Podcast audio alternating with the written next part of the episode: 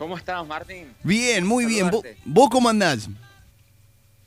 Bien, gracias a Dios. Acá estamos, este, transitando esta situación ya larguísima, eterna, interminable, ya sin, no hay cómo, cómo bautizarla ya. A ver, Ale, Lo único rescatable hasta acá ha sido que estamos bien de salud, gracias a Dios.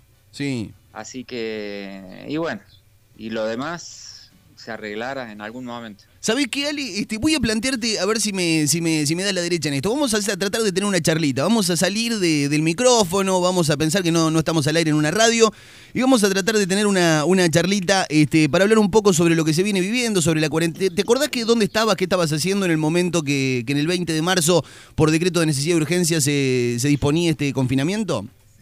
¿Dónde te agarra la cuarentena? No, en mi casa este, nosotros tocamos eh, el último fin de semana, el día 5 o 6 de marzo, el- los shows que teníamos pactados para la semana del eh, 11-12 eh, se cancelaron porque en esos días previos, este, si bien no había arrancado la cuarentena, eh, ya se cortaron, se dispuso que los bailes no se hacían. Bien. O sea que ya de o- 11, 12 ya no se tocó. Así que para mí el, el el último show que tengo es el 5, 6. Son Mirá 5, vos. 6 de marzo el último, el último show que hicimos. Así que cuando se decretó la cuarentena para allá, para el 18, 20, ya nosotros ya veníamos desde el 5 sin trabajar. Desde el 5 sin trabajar. ¿En algún momento pensaste, Ale, que, que- que esto iba, iba para tanto? No, no, no. En realidad este, esto es inédito lo que estamos viviendo para la humanidad. No nos ha tocado nunca vivir una cosa así.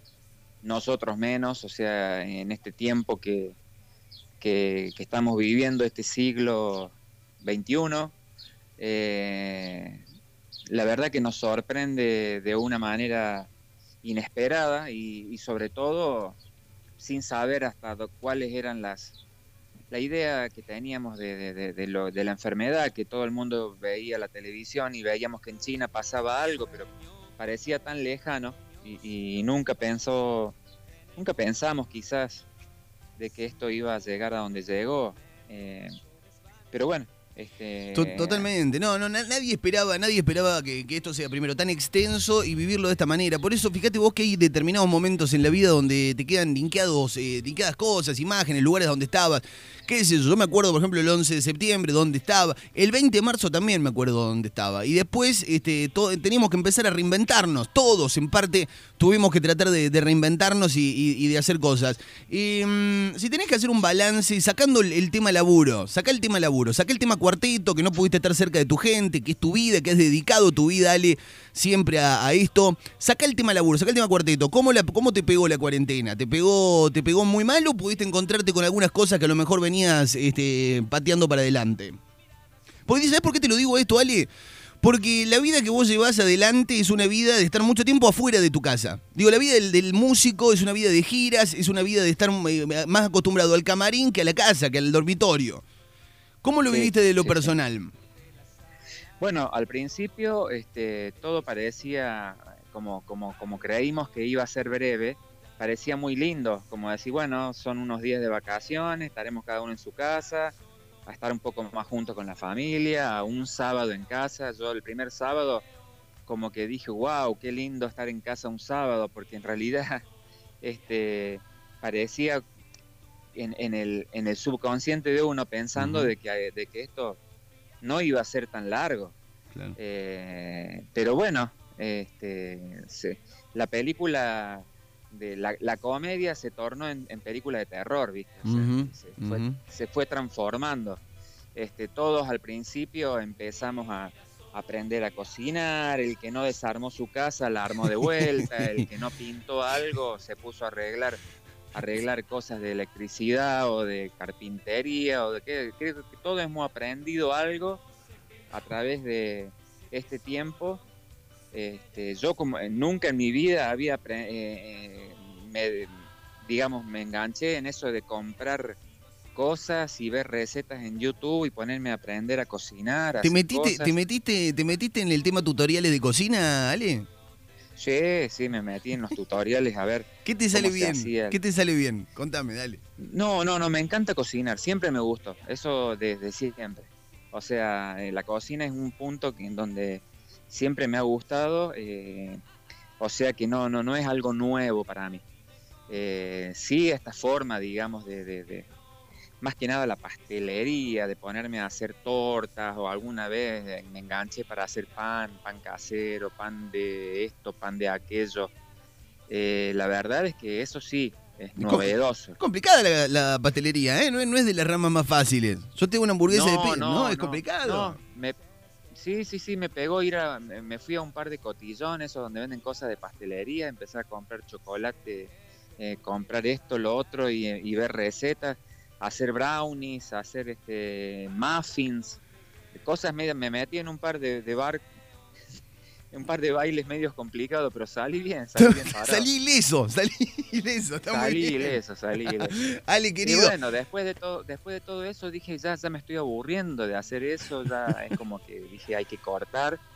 Tuve un momento donde estuve algunos problemitas de salud, ¿viste? ¿Qué pasó? empezó a picar. ¿Qué pasó? problemas de tensión alta, un poquito de tensión alta este, aumenta, aumentar de peso, este, falta de actividad física, porque no salíamos a caminar ni en la esquina. ¿Cuánto este, engordaste? ¿Cuánto, ¿Cuántos kilos subiste? no, no mucho, pero este, me mató el hecho de que yo siempre salía a caminar eh, permanente, periódicamente, eh, o casi todos los días en algún momento. Eso más las presentaciones. cuatro veces y de repente bajé a cero. Sí, no, eso más las presentaciones en vivo donde uno está en movimiento, ¿no? Vos viste que al principio todos hacíamos unos, unos, unos vivos por Instagram o por Facebook este, en forma gratuita, cantando con pistas desde el comedor de su casa. Sí. Esa parte venía, venía, venía linda, venía interesante, atractiva como llamadora. Yo me prendí a eso un par de veces. Este, Después ya se tornó como que cuando empezamos a ver de que quererlo hacer para cobrar, yo eh, no nunca estuve de acuerdo, no porque quizás no, no, le, no le tuve fe al streaming. Este, es más, sé de varios colegas que lo hicieron y que no le fue bien, por el contrario, o sea, la, cifra recaudada es bastante irrisoria. Entonces, por allí comprometerse a, hacer algunas cosas este, y, obtener ese tipo de resultados, la verdad es que yo dije, no, esto no, la verdad que no, no, no viene por ahí.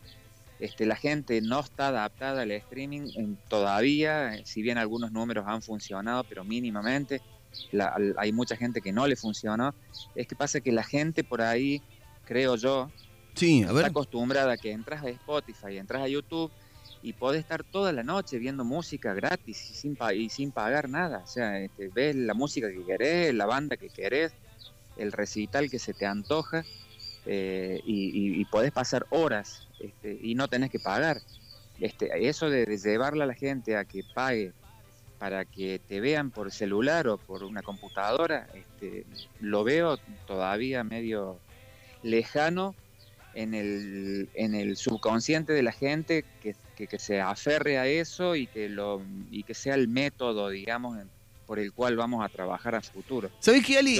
Y, mm, charlando, te, estoy escuchando muy atentamente y me parece que te metes en un tema que está muy bien. Y charlando, entre otras cosas, por ejemplo, con, los Caligaris, que, que, son amigos, que compraste una amistad con varios de ellos, charlando con algunos otros colegas tuyos, em, se habla mucho, a ver, el principal ingreso hoy de un artista es el show en vivo, es el, ese es el principal ingreso.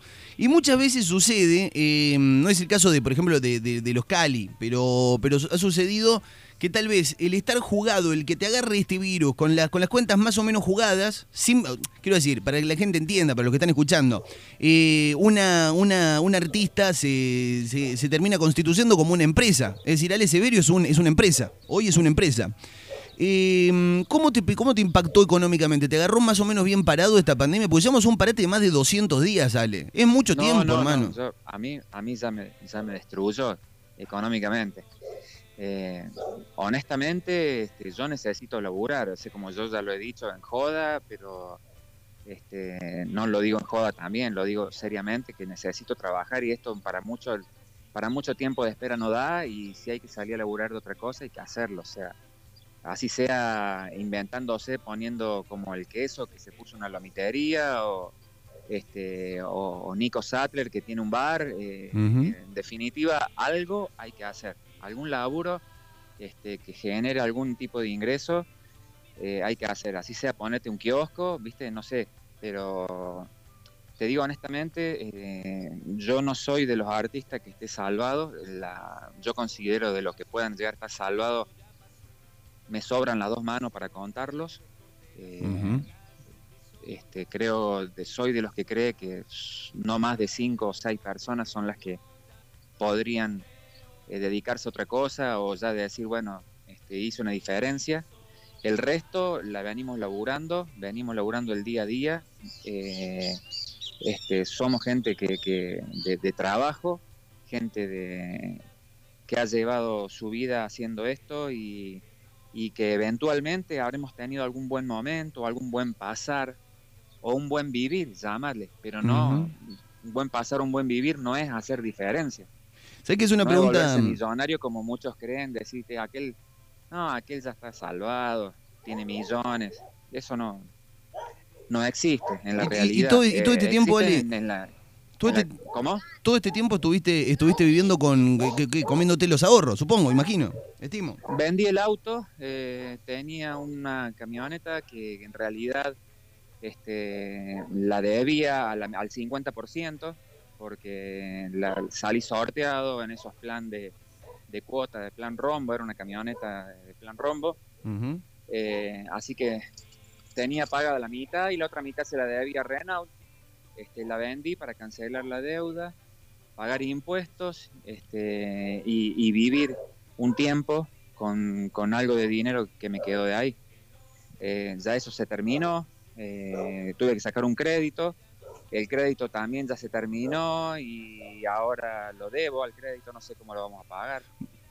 No, Este, no, no, y no. ahora eh, estoy, yo creo- estoy vendiendo este, algunos instrumentos que no uso. No, es tremendo. Es, es tremendo lo que está contando eh, Ale. eh, es es eh, mm, es muy difícil, es tristísimo lo que lo el, el hecho de que me estés diciendo, sinceramente te digo la verdad, se me pone la piel de gallina, se me pone la piel de gallina porque No, no, sos un es histórico, eh, es una realidad, sí, sí, sí, no se puede, no se puede negar la realidad. lo puedo, eh, hay gente que, que es histórica, que tiene más años que yo en esto y que la está pasando muy, pero, y- pero, pero muy mal y, y complicado con a más no poder, ¿no? Y te hablo, no quiero dar nombre porque no, no, no estoy autorizado, pero sé casos de gente No, pero vos sabés que te venía, te venía escuchando. que, que la están pasando muy mal. Te venía escuchando, Ale, eh, hasta que dijiste que estabas vendiendo instrumentos. Es, es, es, es, es muy fuerte. Es muy fuerte. ¿En algún momento se te cruzó por la cabeza dejar esto? Decías recién de ponerte un claro. negocio. ¿Ah, sí? No, no, por supuesto que sí. Claro que lo he pensado. Este, no, no es una alternativa que esté lejana. Dejar el una cuarteto, alternativa po- la es música, una alternativa posible. Este, yo cantar voy a seguir cantando, siempre voy a estar con la música de alguna u otra manera. Este, el tema de, de- de armar una banda y salir a tocar es un tema que, que hoy eso ya no existe más este, y hay que volver a empezar de cero. Y no sé, y no sé cuándo, de qué manera, si, si en ese momento voy a estar con, con las pilas y con las ganas de hacerlo. No sé hasta cuándo vamos a seguir esperando. Esto, todas las cosas creo que tienen su tiempo. Por lo pronto, Este, Ale, déjame, déjame, déjame intervenir ahí, Ale, porque la verdad que, que, que, mm, que yo sé que, que- es duro esto. No, no, por ahí no lo comprendo, no lo vivo en carne propia como ustedes, pero me, parece esperanzador que esté pasando lo que está pasando. Porque hoy te hablamos por teléfono a vos y si bien estás diciendo todo esto, estás contando, sos un tipo que tiene historia, que ha honrado nuestro Tunga Tunga que tanto queremos. eh, se viene el Día de la Madre y fíjate vos que decís que, vendiste los instrumentos, que tuviste todas esta, to- todos estos, eh, esta suerte de derrotero que vivir durante esta pandemia y sin embargo, fíjate vos que prevalece en vos el deseo, porque hoy estamos presentando lo que es tu homenaje a la madre, a mamá, mamá, mamá de Lale Severio, porque prevalece eso, prevalece el deseo y también prevalece la amistad de muchos otros cuarteteros que se sumaron a esta presentación. Le hacemos escuchar un poquito a la gente y me contás cómo surgió, ¿te parece? Dale, dale. Vamos con esto, sí, siempre va para adelante, siempre va para adelante, ¿eh? Y va a salir adelante, Ale, querido, va a salir adelante.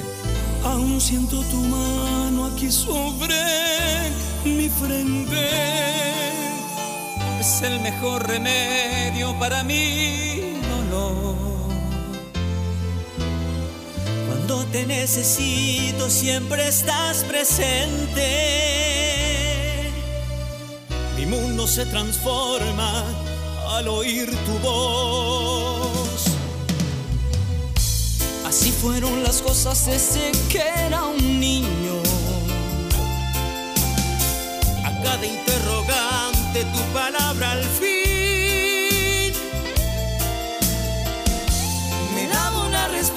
sabia.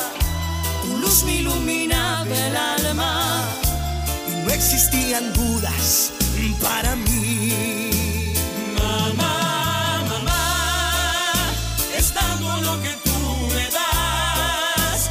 Es una deuda tierna, amorosa eterna, imposible de pagar. Mamá, mamá, y Lali Sibirio. Mamá, mamá. Que le pueden meter 757 balas y sigue en pie, Ale querido, sigue en pie, Ale querido, tremendo esto. ¿Cuántos amigos participaron de Mamá Mamá? Participó Fernando Vladis, participó el señor Fernando Vladis, participó por supuesto el Ale Severio, participó Nelson Aguirre de La Conga, participó Daniel Guardia de Vanguardia, de Dani Guardia, bueno, Dani Guardia. Eh, Axel Abdala de Chipote, participó Hugo Dante de Megatrack, participó Vanessa Velázquez de Banda Mix, participó Faco Gutiérrez y Lucía Juárez. Tremenda canción, tremendo homenaje para el Día de la Madre, Ale. De verdad que sí, de verdad que sí, así que le agradezco este en este caso a Maxi Allende que ha sido el generador de la idea este, y que bueno, salió realmente muy lindo, creo que estamos todos muy contentos. Hoy se ha dado a conocer, este, todo lo hemos publicado eh, en nuestras redes para que la gente la, la comparta. Bueno, mi mamá recontra emocionada, no sabía nada cuando lo vio al video y, y- y vio que, que salimos en una foto allí, este, la verdad que se puso muy contenta. Así que bueno, un lindo, un lindo momento, un lindo gesto para, para cada uno de nosotros con su mamá y en definitiva para todas las mamás, ¿no? Que, que- que ahora van a tener un, un, un Día de la Madre tan especial, tan diferente, ¿no? En donde no vamos a poder estar muchos de, de- de nosotros con, con- nuestra propia madre por, por cuestiones de distancia, por esta este, separación a la que estamos obligados y, y bueno, así será. Iba, iba, iba, pasar iba a ir este- para y sí, iba y está muy bien que, que desde ahí, desde el arte, se, se generen estas cosas, este, porque la angustia es, es de todos, la angustia la, la estamos llevando todos. Ale, querido, ¿sabés qué? Nos encontramos en un escenario seguramente dentro de no tanto. Cuando esto pase, vamos a estar viéndote en algún show, hermano, ¿eh? Para adelante, hermano. Para adelante siempre. Siempre, para eso adelante. eso Siempre para sí, adelante, esto supuesto, sigue, esto siempre sigue. Ale Severio, gracias por este contacto, querido amigo.